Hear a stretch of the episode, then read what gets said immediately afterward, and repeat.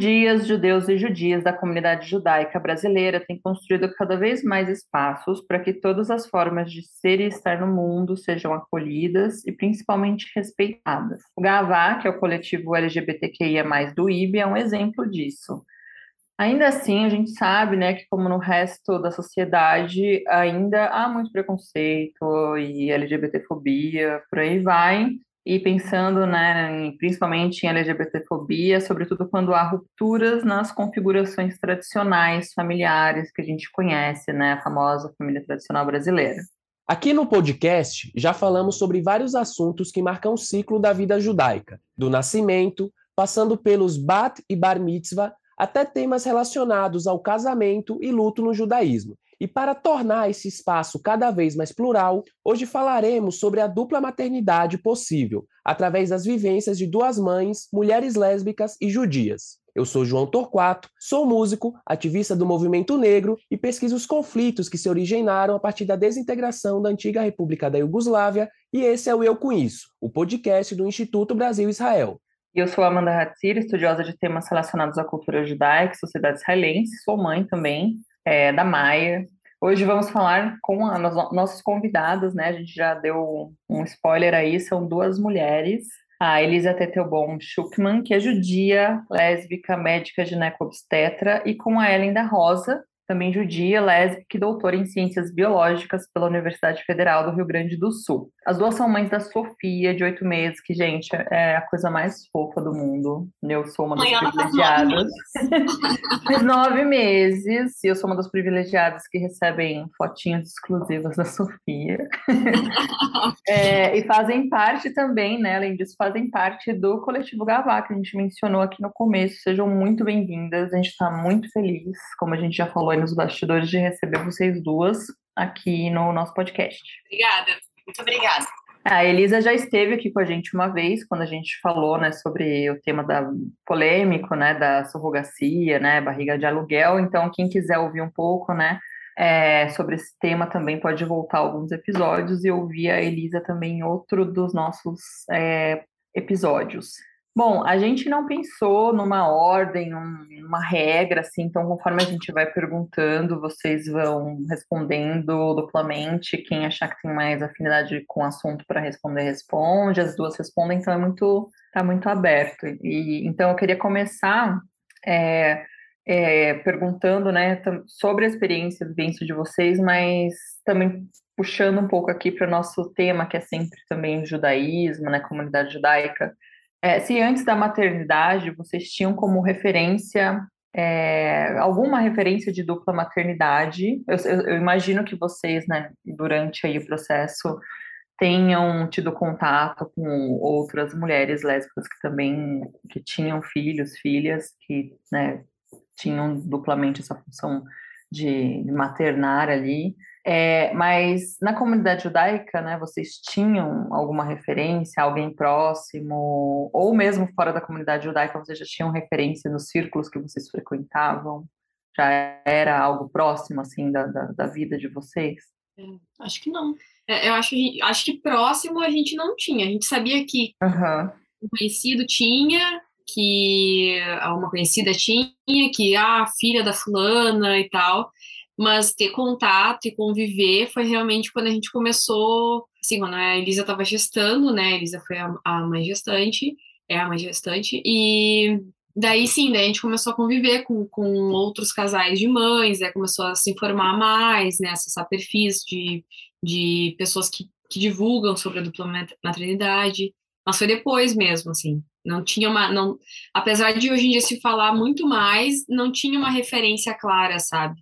Uhum. E... Eu falei que eu não vou conduzir um pouco assim as perguntas, mas a gente esquece que quem está ouvindo a gente só vai ouvir, não vai ver quem está falando, né? Então, bom, a Ellen falou agora, e só para complementar a pergunta, né, queria é, que a Elisa, se quiser responder também, se, se então hoje vocês sentem que vocês são as referências dos círculos onde vocês frequentam, assim, de dupla maternidade, do, dos amigos, né, referência dos amigos, família, dentro e fora da comunidade judaica. Até de maternidade no geral, assim, ela é super ah, referente da nossa galera aqui da nossa rua, quem passeia com os cachorros sempre vai pedir dica para ela. ela tá assim, ó, daqui a pouco a gente vai lançar ela como influencer de maternidade, Isso. sabe? Porque ela é super assim, só vão, vão nos pedir conselhos umas coisas que a gente nem tá passando ainda, sabe? Um, é, é, que a gente é muito a gente é muito nerd, inclusive na maternidade. Então, se a gente não fez, a gente leu sobre. E aí sempre tem alguma coisa que a gente viu sobre aquilo ali, a gente dá, ah, eu não sei, mas eu sei quem sabe. E aí acaba virando uma referência, assim. Mas eu acho que foi para nossa comunidade, assim, uh, eu acho que a gente virou de alguma maneira referência, sabe? A gente fez o Simulato da Sofia quinta-feira, e eu acho que foi o, o primeiro ou o segundo, né? Acho que foi o segundo da comunidade, assim. Eu, eu, eu sabia de um, mas eu não tinha certeza se eu não sei se era na nossa sinagoga. Uh, mas, tipo, pra nossa geração, eu acho que é referência, assim, sabe? Poxa, tem um casal de mulheres que fizeram a cerimônia na sinagoga, foram bem-vindas e, e foi lindo, assim, né? Choramos pitangas e tal. Eu acho também que tem uma outra, um outro fator, é que a gente convive com pessoas da nossa idade, né? A gente tem 30 anos. E as pessoas da, da, nossa bolha, assim, não estão tendo filho ainda da nossa idade, sabe? Eu engravidei com 29 e teve amigas minhas do colégio que falaram: Nossa, Elisa, eu tô com medo de gravidez adolescência, com 30 anos na cara, sabe? Aí eu falei, amiga. Eu super entendo ter medo da gravidez, mas supera a adolescência, sabe? Então tem, tem um pouquinho dessa questão da faixa etária também, eu acho. Nossa, total. Eu, eu passo por isso ainda também, porque é, a gente é todo mundo aqui da mesma faixa etária e realmente são, isso é uma questão, assim, que, que as pessoas né, veem como se a gente tivesse tendo filho com 12 anos de idade, assim, bom, isso já, já é uma outra questão, mas, tipo, você é uma adolescente tendo filhos e não. É, sim, apesar de não estar no, no meu local de fala, né, a gente até brincou anteriormente, é, eu não ter essa vivência, eu imagino que a, que a maternidade, né, é uma tarefa assim muito cansativa por inúmeros motivos, por diversas questões. E eu imagino que para vocês, assim, a dupla maternidade tem um peso político muito grande, né? Acredito que para dentro e para fora assim da comunidade e acaba sendo uma tarefa talvez até um pouco mais complexa, assim, né? Por, por, por diversas questões. É, Para vocês, quais são os maiores desafios que vocês acabam enfrentando na dupla maternidade que vocês podem falar assim para a gente nessa, nessas experiências que vocês tiveram, é, vocês estão tendo nesse, nessa com a dupla maternidade, né? Ah, eu acho que tem várias coisas assim, uh, desde tipo as pessoas acharem que ah, é mais fácil porque são duas mulheres. A gente ouve muito isso. Ah, mas são duas mulheres e tal. Uh, até coisas, sei lá, do tipo, a gente já tá olhando a escolinha para Sofia e a gente pergunta se a escola comemora, sei lá, Dia dos Pais, Dia das Mães. Para nós é uma é, né, para nós é importante saber se a escola comemora esse tipo de data comercial e, por exemplo, se tiver um dia da família, para nós vai ser muito mais interessante porque a gente vai saber que aquela escola também comemora outros tipos de família além da nossa, né, outras conformações familiares. Uh, que mais, Elisa? Agora não me vem na cabeça. Uh, mas isso, assim, tipo, a, a, gente ainda sente, por mais que, eu, eu pelo menos ainda sinto, por mais diferentona que as pessoas pareçam ser, quando tu diz, ah, minha esposa, né, ah, ou quando eu tô dando o, o leite pra Sofia, né, a Elisa que ordenha e eu dou o leite pra Sofia quando ela tá trabalhando, e aí o gato caiu. É, e aí as pessoas falam, ai, mas tu não amamenta, tu tá dando fórmula, daí, eu, né, daí é toda uma logística para explicar, não, é minha esposa que ordenha, né, ela que amamenta, e eu fico com ela, porque minha esposa tá trabalhando fora, então essas coisas. É. Eu não sei um, como, como responder essa pergunta, que para mim é difícil separar na minha maternidade, o que, que é uma dificuldade da minha maternidade, ou de maternidades no geral, e o que, que é da dupla maternidade, porque é a única experiência que eu tive. Um, mas eu não. É. Oh, meu Deus, por favor.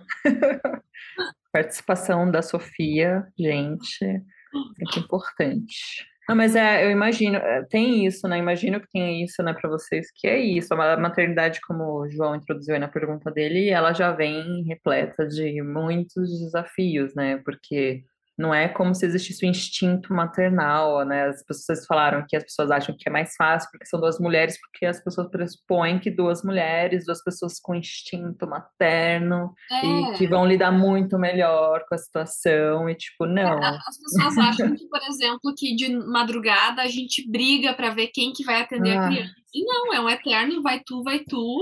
E aí eu sempre, eu sempre largo a deixa, acho que ela tá querendo mamar. E aí vai a Elisa, entendeu? Pois é, e tipo, gente, vamos superem, né? Eu faço essa omisse, entre aspas, né?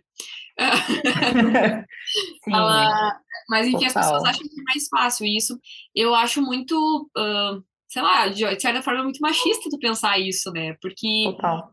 Uh, né, tipo, as pessoas têm que dividir as tarefas, né, e cada um fazer a sua parte, é o mínimo numa relação que tu tá criando uma, uma criança, né. Sim, e, só para complementar, assim, né, que uma coisa que me deu, enfim, vontade de saber também, que o João fez essa pergunta, é sobre essa questão, né, desse peso político, assim, né, mas vocês sentem que, de alguma forma, vocês também têm que, por serem essa referência, acabarem sendo essa referência não só de maternidade, falaram que é de maternidade no geral, mas também, né, como dupla maternidade, enfim, foi o segundo Simchat Bat que teve na sinagoga ou aí na região é, de uma criança, né, filha de duas mães. Vocês sentem que é, tem um peso político do tipo, bom, você tem que militar por isso, você tem que mostrar a sua família e mostrar que vocês existem, tem que ocupar esses espaços. Tem esse peso também. A gente fala, uh, conversa, conversou bastante sobre isso. Conversou não, discutiu sério, assim. Porque a gente está nos dois, três grupos de dupla maternidade. Uns que são Brasil, outros que são mais regionais, né? E se fala muito isso. E, tem, e a, gente, a gente falou, e vendo muito, a maioria das pessoas falando sobre isso, do quanto a, du, a dupla maternidade, ela é, ela é política, né? Porque a nossa família, ela é política.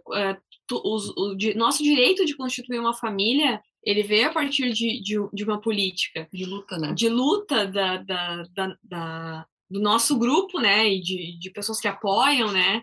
Então não tem como tu, tu pensar que ah, a minha família, a minha família não tem nada a ver com política, não vou me envolver com política. E tipo, tudo que a gente vive é política, sabe? É desde é, é, pequenas coisas do tipo assim, uh, sim, eu posso entrar para fazer o exame junto com a minha esposa, porque eu sou esposa dela, porque eu também sou mãe da minha filha, sabe? Sei lá, são, são coisas tão. Agora a gente parece que já aceitou algumas. Aceitou não, a gente já está acostumada com algumas situações, mas quando a gente vi, vivencia aquilo na primeira vez, dá o baque, sabe? De tu só ver as pessoas falando sobre aquilo e tu te preparar. Ah, pode ser que nessa determinada situação, sei lá, na hora de fazer a vacina, na hora de fazer o, o primeiro ultrassom, sei lá, vai ter essa situação. Mas tu pensa que não vai acontecer contigo e acontece. E às vezes é uma coisa muito sutil e, e vai acontecer. E aí tu tem que te ligar e pensar, não, eu tenho direito disso. E o sistema, por mais que o sistema mude, as pessoas têm que mudar, sabe?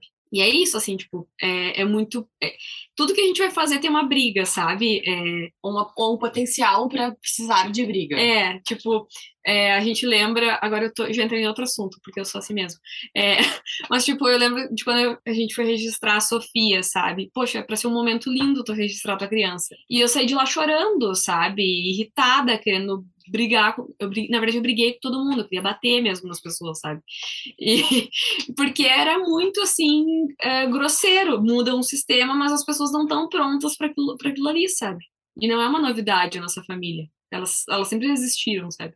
É, famosa desconstrução assim da família tradicional, né? E qualquer modelo que, que fuja disso, ainda mais que carregue né, questões de homoafetividade, outras coisas, é, vai ter uma questão, vai ter um impacto e vai ter um significado político, né? Vocês falando aqui, assim, apesar de ter, ser outra situação, mas a minha mãe e meus pais se separaram, né, quando eu tinha cinco meses, e minha mãe praticamente tinha que fazer vários processos, assim, burocráticos sozinhas, né? E aí eu lembro de várias situações de constrangimentos e de situações complicadas que ela, que ela, que ela acabou passando e que isso, inclusive, mudou muito, assim, no meu pensamento político e na minha visão de mundo que eu tenho hoje, né? Então, vai atribuindo essas cargas, né? Vai, vai se somando mais fatores ainda. E, e falando um pouco assim da comunidade, né? Vocês comentaram do Sinrabat, da, da Sofia e a Amanda também trouxe um pouco aqui. É, nos espaços comunitários, é, vocês acham que a comunidade, as lideranças religiosas, os congregantes estão é, preparados para receber famílias é, homoafetivas, até mesmo nos movimentos juvenis, né? Porra, futuramente quiser colocar criança no atenuote, tem esse é um tem, tem essa aceitação ou ainda alguma coisa que caminha passos de tartarugas, digamos assim? Eu acho que daí é diferente do que acontece no, no, uh, no sistema, uh, na, na, vida, assim, fora da comunidade. Por exemplo, na vida, na, na vida real, na vida, tipo, civil, é, o sistema está pronto, mas as pessoas não estão. Tem pessoas despreparadas que não sabem que existe uma lei, que existe uma regra para aquilo. Uh, na comunidade judaica eu sinto que é diferente. É, as pessoas querem, pelo menos na nossa comunidade, na nossa sinagoga foi assim, as pessoas querem acolher, elas uh, têm essa boa vontade e, e e fazem essa questão. Mas, por exemplo, quando vem a ficha para a gente fazer a inscrição, que quer fazer o Simrat lá da Sofia, tá lá escrito pai e mãe, nome dos avós paternos, nome dos avós maternos. Então, tipo, é uma coisa muito sutil, mas sim, eu impliquei com isso, e aí, tipo, o pessoal, tipo assim, eu nem esperei vir uma nova, eu peguei risquei ali onde dizia paternos, escrevi maternos, é, são coisas muito é, sutis, assim, é, mas que é isso, é um documento que está errado, entende? Ao contrário do que acontece no, uh, por exemplo, num cartório ou no hospital. Não, acho que isso é, eu acho que isso é zero sutil. Eu acho que isso é bem, bem engessado e claro, assim. Uh, quando a gente traz esse assunto, ele é, é, bem fácil de abordar, assim, é, é bem recebido, mas o fato de a gente precisar trazer o assunto já é significativo. Ah, sim, total. É. é tipo, é, o pessoal acha que é só ter uma pessoa LGBT na comunidade participante. E não é só uhum. ter aquela pessoa LGBT na comunidade participante. Tu tem que, é, por exemplo, é, tipo, a gente tem um amigo que vai com a equipar arco-íris, a equipar do Gavá. E ele não é gay. Só que ele vai com a equipar do Gavá. E ele já foi, tipo, meio que barrado, assim, disseram para ele que que, que, é, que, que é isso, sabe? E é numa sinagoga, né? Ele foi em uma que. Não, não foi nossa, mas ele foi em uma que é para ser, né, mais de boas. E mesmo assim teve isso. Então tu tem. Tu tem as pessoas dizendo não venha, né? Você é bem-vindo, e ao mesmo tempo tu tem uh, a portaria que dá uma bloqueada, ou as pessoas não estão preparadas, o círculo não está preparado, ou as pessoas que estão lá se sentem agredidas por, por causa de uma arco-íris. Então, é, tem essa. Eu acho que eu vou mais na linha da Elisa, assim, que acha que não é sutil, que é.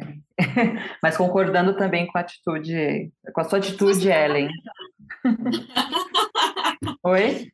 Vocês gostam mais da treta, né? Bom, pensando ainda um pouco nessa linha institucional, né, já que a gente está no tema das instituições judaicas, eu sei que é muito cedo ainda, claro. Você é igual as pessoas da, da rua de vocês que para Ellen para fazer pergunta, mas é, vocês pensam já assim, falando de educação judaica, assim, vocês pensam, né, tem isso como projeto, então ah, eu, a gente quer, vocês querem colocar a Sofia numa escola judaica, querem que elas frequentem esses espaços, mesmo vocês pensam em como prepará-la para lidar com as contradições, mesmo religiosamente falando, né, porque o judaísmo tem várias contradições, ainda é bastante patriarcal, muitos dos espaços institucionais da, da comunidade ainda são bastante ocupados por, majoritariamente por homens, brancos, enfim. Mas vocês é, querem lidar com essas contradições, colocar ali, né, ressignificar o judaísmo né, dentro da configuração familiar de vocês?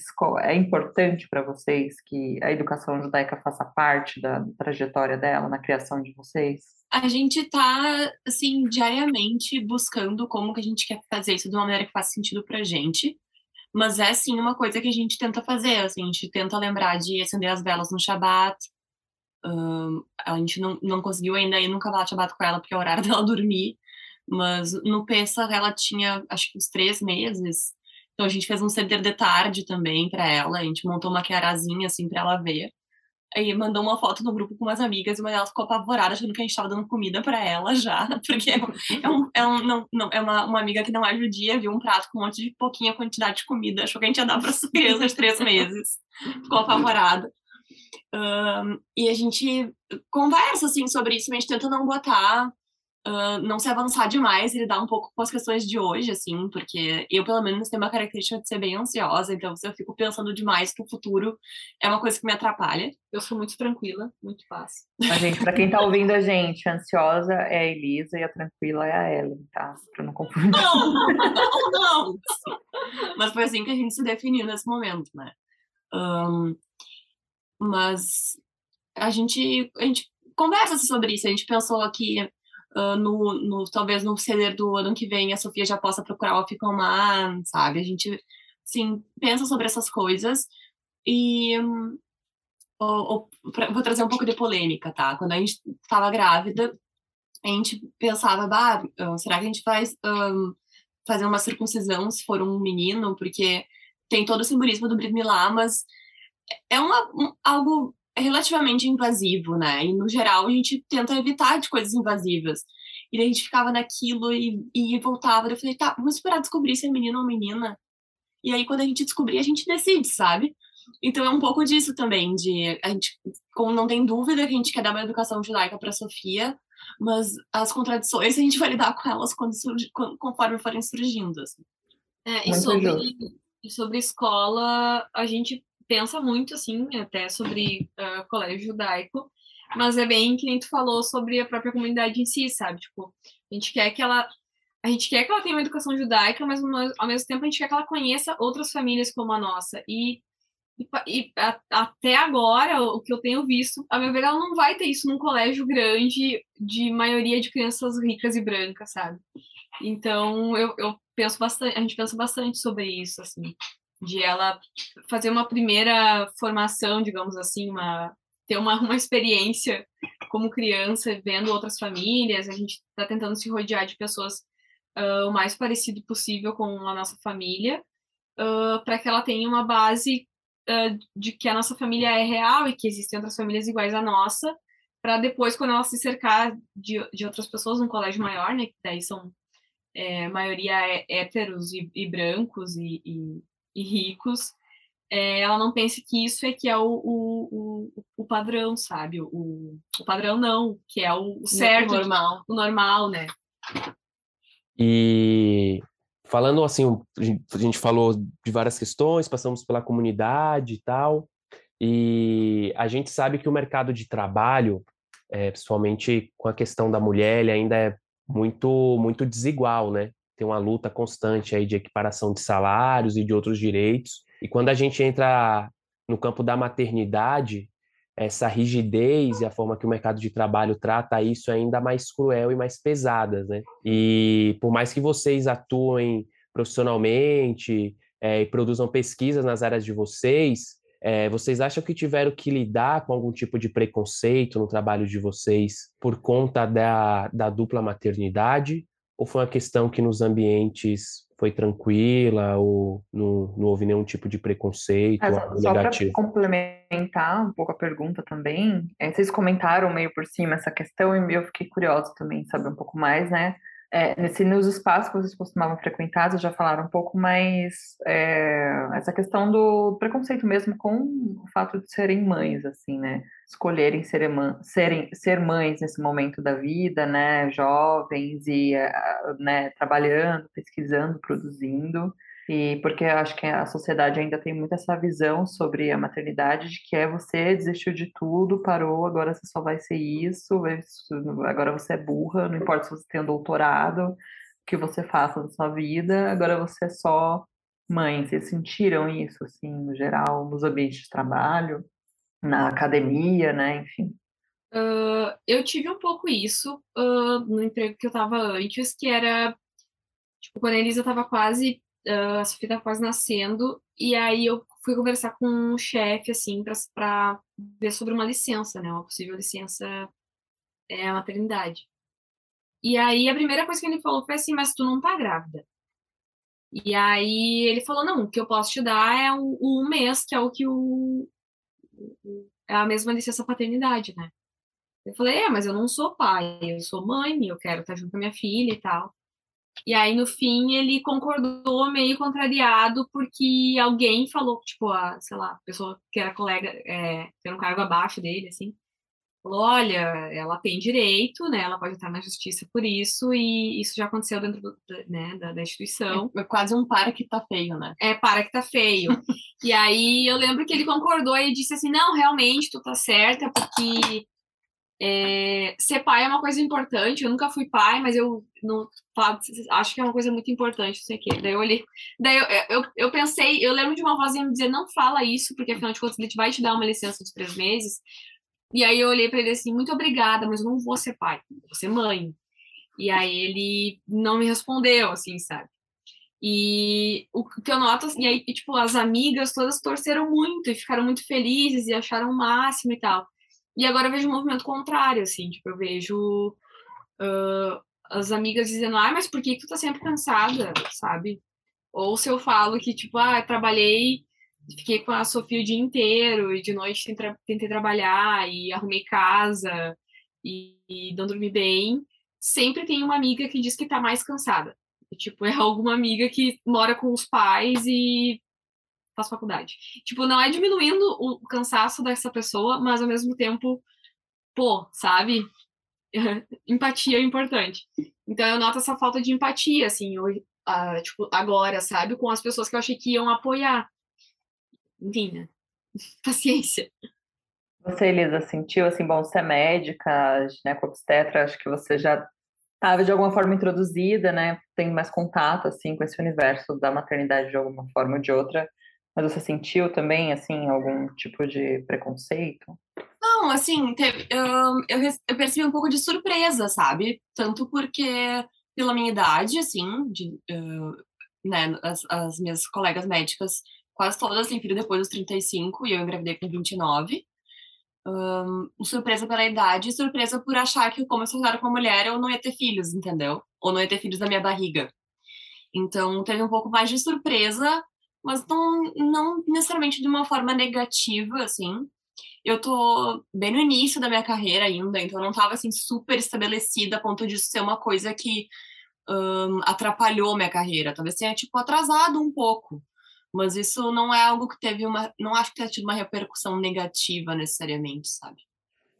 Ah, bom, pelo menos por, né, a partir dessa perspectiva, é, bom, vocês já falaram um pouco, né, sobre o quanto vocês são nerds dentro da maternidade, e eu adoro, porque eu também gosto muito de ler, assim, durante a minha gestação eu também ficava vendo um monte de documentário, lendo muita coisa, e aí a gente acha que sabe de tudo, e de repente o seu parto é outra coisa que acontece tem muito isso, né? A gente estuda muito e aí a maternidade é sempre também muito meio imprevisível, assim.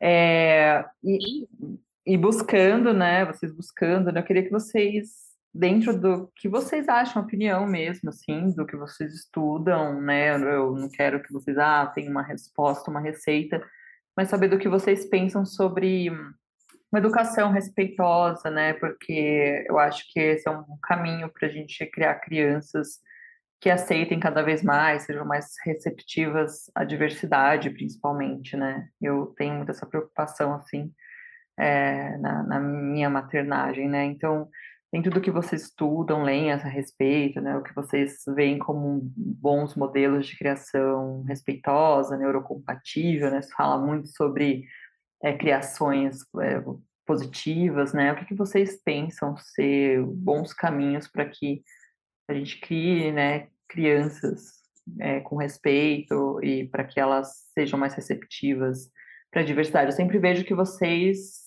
compram muitos livros para Sofia, por exemplo. e eu acho isso muito legal. eu acho, eu, eu, li um, uhum. livro é da, da, Lua, da Lua Barros, né? Que ele falava uma coisa que eu achei muito interessante, que era tipo o início para uma criação respeitosa, que é perdoe a sua criança, tipo a criança que tu foi. E para mim isso foi muito importante, assim, eu lembro que eu li o livro chorando, ele inteiro, porque a, a, criação, a criança dos anos 90, ela é um sobrevivente, né? E eu sou uma criança dos anos 90 do interior, criada dentro de uma igreja evangélica. Então é, era, era é muito trauma, é muita, muito, muita coisa né, na, na cabeça de uma criança. E, e, é, e acho que começa por aí, sabe? Tipo, Uh, se tu quer ter filho, se tu teve uma infância problemática, perdoe a criança que tu era, porque tu não vai conseguir ter, dar uma criação. Quer dizer, eu não comecei ainda, a gente não começou ainda a educar nesse, é, é, efetivamente a Sofia. É, Até... Por enquanto a gente tenta mantê-la viva. por enquanto a gente diz não quando ela vai na tomada e ela ri da nossa cara e coloca o dedo na tomada mesmo é, assim. Os primeiros três anos é meio isso, assim, né? Tipo, vamos manter viva essa criatura, né? Não deixar é morrer é já é um ganho. Mas eu acho que começa por aí, por, por perdoar a criança que tu era e, e fazer o melhor possível. Assim, acho que ler ajuda muito. Acho que ler sobre educação respeitosa e sobre como lidar com nãos, né? Não falar o não primeiro, porque é muito automático dizer não, né? A gente está tentando, a gente ainda está. a gente não tem, ainda não tem muita experiência sobre isso, mas é uma coisa que a gente acredita muito e, e lê sobre, né? Ver vídeo, ver entrevista. Eu acho que Uhum. A, a, daqui, pra, a, daqui a um tempo a gente conversa melhor sobre isso. é, não, sim. Quer falar, Elisa? Eu acho que é uma coisa que, que é importante a gente ir, ir conversando sobre isso mesmo e tentando fazer, porque não é uma chavezinha que se vira da noite pro dia, sabe? Uhum. A criança não começa do nada a entender o que tá acontecendo em volta dela. É uma coisa uhum. que vai aos poucos. E mesmo se fosse do nada, a gente tem que estar preparado para lidar com isso. Uhum. Então, por exemplo, aquela coisa de, uh, de validar o sentimento da criança e de ajudar a nomear, nomear ele. Claro que a Sofia não vai acordar amanhã dizendo estou frustrada. Mas quando eu vejo ela chorando por uma coisa que eu acredito ser frustração, eu tento nomear isso e, e lidar com isso junto com ela. Por exemplo, ela é muito apegada a Ellen. O que é ótimo, mas para mim às vezes é meio difícil. Então, às, às vezes eu, né, vou pegar. Agora, hoje da noite, fui pegar a Sofia para trocar ela e botar para dormir. E ela tava agarrada nela e não queria sair. Mas é uma coisa que tinha que acontecer. Então, eu peguei ela, ela começou imediatamente a chorar. Eu falei: é difícil, né? É muito gostoso o colo da mamãe Ellen. É difícil quando tu tem que sair do colo dela, mas nós vamos lá fazer isso. O que eu podia ter só distraído ela e falado: ah, olha aqui um bichinho, vamos ali, não sei o quê. Eu fiz os dois, entendeu? Porque eu, eu também queria, queria que ela parasse de chorar para facilitar a, a tarefa que tinha que acontecer. Mas em algum momento, eu, essa distração poderia virar uma coisa ruim para ela. Um, porque eu fui criada um pouco assim, sabe? De um, não, chorar era uma coisa ruim. Um, Olha o choro. Até hoje, se para algumas pessoas da minha família, se eu trago uma coisa ruim, a pessoa tenta me olhar o lado bom. Eu, tipo, ah, não quero o lado bom, eu quero, eu quero processar isso, eu quero passar por esse momento ruim para poder superar ele e deixar ele no meu passado. Então, a gente, mesmo sendo um bebezinho que não fala, não anda, eu já tento trazer isso para ela, assim, para a gente conseguir se acostumar com esses processos. Porque um, é uma coisa que é um contínuo, não, não vai ter um momento uhum. em que ah, fez aniversário, então agora ela vai começar a entender conversar, sabe? Ah, total. Não, eu concordo muito, assim. É, isso é muito importante, assim, também a gente... É, isso de se perdoar, perdoar a criança que a gente foi, achei muito bonito, assim, também. Porque eu mesma, né, falando da minha experiência, às vezes eu meio que vou criando a, a Maia e tudo que eu vou fazendo, tipo, ah, eu vou fazer tudo que eu não tive, que eu não. do jeito como eu não fui tratada, vou tratá-la, né? E eu acho que isso também é um processo de cura, assim, também, da gente fazer uma reparação, assim, do que a gente viveu, né? E que trouxe tantos traumas, assim, como a Ellen falou. É uma reparação é... que dos nossos pais fizeram, né? Eles tinham muito mais. Ah, vou dar tudo que eu não tive, muito mais com coisa material. Ah, e sim. ao tempo quebravam a tua cabeça igual os pais deles tinham quebrado a deles, né? E a gente tem mais essa coisa do, do, tratar melhor, né? Que eu acho que, que é o que vai fazer diferença. Assim. É, e dentro do que é possível, sabe? Na nossa introdução que a gente falou, né? A gente vai falar sobre uma maternidade possível, porque é, eu mesma me, me, tento, assim, eu me frustro, mas eu tento também lidar com as minhas frustrações, porque a gente está criando filhos e filhas para o mundo, né? A Maia mesmo começou para a escolinha esse, esse ano, e assim ela vem com coisas para casa que eu não faço ideia de onde saiu e nunca vou saber. Então, vem falando de princesa, agarrando, eh, se agarrando aos estereótipos de gênero, eu fico, oh, meu Deus, não, que pesadelo. Maia, não, e não tem como, sabe? Tipo, ela, a gente cria, mas a sociedade cria junto, sabe? Uma, é, independente do, também do que a gente, essas influências externas, a gente não tem muito como, a gente não tem como ter, ter controle, né? Mas só de, da gente, né, né, induzi-las assim, ao respeito, a validá-las, acho que o que a Elisa falou é essencial, assim, não, não subestimar, né, crianças, porque toda a gente tem uma ideia muito de que, ah, criança é burra, né, criança não... É, para que, que a gente vai contar? Não, isso aqui é papo de adulto, não tem nada a ver com você, mas a criança está ali absorvendo e prestando atenção em tudo, né, então acho acaba excluindo a, acaba excluindo a criança, né? E ah, tira um pouco da autonomia também, né? Nesse período uhum. que, é, uhum. que é tão importante para sociabilização, abstração e até na formação, né? Intelectual e social da, da criança, né? É, eu tive uma discussão sobre isso, estudo, faço licenciatura em artes, né? E a gente, eu, meu sonho é trabalhar com educação infantil, assim. E aí a gente discute muito isso, assim, na nova pedagogia, né? O quão importante é você dar autonomia e você acreditar e confiar na, na, na criança, né? E a gente falou aqui, ah, vocês trouxeram, a Amanda, é, dos desafios e a dificuldade da maternidade, né? Então, acho que para a gente encerrar esse, esse episódio de forma mais, mais positiva, é, o que vocês poderiam dizer, né? Quais conselhos, assim, vamos, vamos, vamos colocar assim, é, vocês poderiam dar para outras mulheres lésbicas que têm o mesmo desejo é, e que vocês gostariam de ter ouvido quando a Sofia ainda era só, só um projeto? Eu, eu, eu, não, eu, eu, é que eu acho que tudo que falaram para gente de conselho bom e ruim a gente meio que absorveu, sabe? A gente foi, a gente sempre foi bo, boas como ouvintes assim, de pegar conselho. Eu não lembro de nada pontual assim. Mas eu lembro de pensar, por exemplo, quando diziam, ah, foi uma treta para registrar, e pensar, não, mas não é uma treta. Tá lá a regra, é claríssimo. Tem essa informação no cartório, eu vou imprimir, vou imprimir a página do cartório e levar no cartório quando eu for registrar a Sofia. E deu treta mesmo assim. É, eu, eu, o que eu lembro é isso, assim, tipo, de pessoas dizendo, ah, vai ser, é problema quando isso acontece. E eu pensar, não, não vai ser. Que é isso, e essa pessoa, isso ia acontecer com essa pessoa porque ela estava mal preparada falando sobre discutir sobre tal assunto. E eu pensava, não, me preparar para tretar bem, entendeu? E, e, e, dava treta mesmo assim. eu acho um, que é se focar na ideia de que ninguém nasce sabendo fazer nada, né? Quando nasce uma criança, muitas vezes nasce uma mãe também, às vezes a mãe daquela criança só vai virar a mãe daquela criança depois. Mas... Três meses depois. Ou, ou mais meses depois, ou anos depois, mas enfim. Uh, quando aquela família se torna família, mãe e filha, enfim, tu vai aprender o que tu precisa aprender com, com, aquela, com aquele filho, com aquela filha. Tu não precisa saber naquele momento, tu vai aprender com a criança, sabe? E isso, uh, quando as coisas ficam difíceis, eu tento lembrar disso, assim.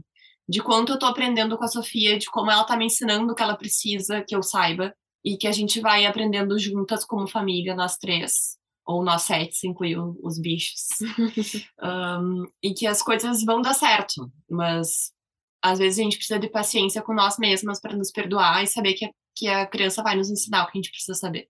E, e ter paciência como casal, né? Porque é muito difícil, é muito estressante. Mas ele falou que era para acabar o episódio de jeito positivo, Ah, tá, tá bom, desculpa. gente, muito bom. Eu adorei de verdade a conversa com vocês aqui. Eu... a minha cria já está aqui, né? Que ela já está me solicitando também. é, mas queria agradecer muito, muito vocês por terem aceitado, né? A gente está gravando aqui, né? Quem está ouvindo a gente domingo à noite para para quem é mãe e para quem trabalha, já é difícil para quem é mãe também. Muito difícil. E é isso, gente. Muito obrigada. Sejam sempre muito bem-vindos. Obrigado, gente. Tem sempre. Nós conversamos hoje com a Elisa Tettelborn Schurman, judia, lésbica, médica gineco-obstetra, e com a Ellen da Rosa, também judia, lésbica e doutora em ciências biológicas pela Universidade Federal do Rio Grande do Sul. As duas são mães da Sofia, de oito meses, e fazem parte do coletivo Gavá. Muito obrigado e voltem sempre. E se você quiser mandar uma mensagem para a gente, agora temos nosso próprio e-mail, né? Já faz um tempinho aí, que a gente tem anunciado isso, que é o e eu com isso, arroba institutobrasilisrael.org. O Eu Com Isso está em diversas plataformas de áudio, como Spotify, Orelo, Apple Podcast, Google Podcasts e também no YouTube do Instituto Brasil Israel. Não esquece de seguir a gente, continuar acompanhando aí nossos episódios, também tudo que o IB tem produzido de relevante nas redes sociais. E até quarta-feira que vem.